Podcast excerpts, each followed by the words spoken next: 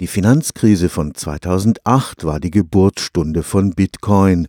Die sogenannte Kryptowährung wurde als digitales Geld geschaffen, dessen Wert nicht mehr vom nationalen Banksystem, sondern vom Vertrauen der Bitcoin-Besitzer bestimmt wird.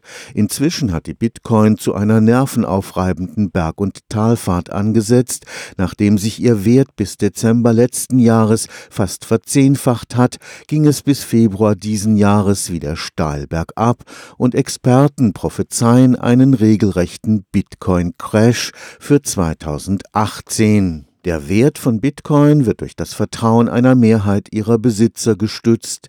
Wie aber kann man sich dieser Mehrheit sicher sein, wenn die Bitcoin-Besitzer anonym bleiben? Da nimmt man die Rechenpower. Die Rechenpower sollte mehrheitlich in ehrlichen Händen sein, sonst ist die Grundannahme der Bitcoin falsch. Und jetzt ist es so, dass die Bitcoin letztlich durch Kontostände festgelegt wird. Es gibt nicht eine Bitcoin, die ich Ihnen geben kann, sondern es gibt Kontostände und Transaktionen. Professor Jörn Müller-Quade ist Experte für Verschlüsselungsverfahren.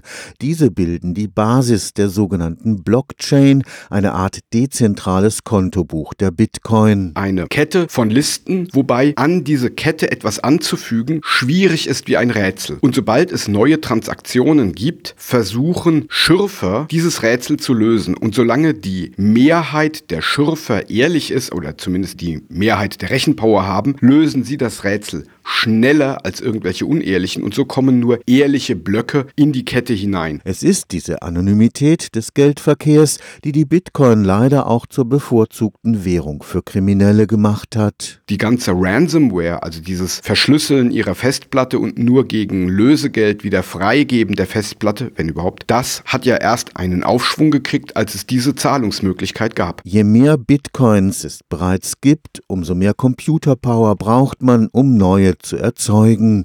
Inzwischen erreichen die Schürfer fast den Stromverbrauch eines Landes wie Portugal.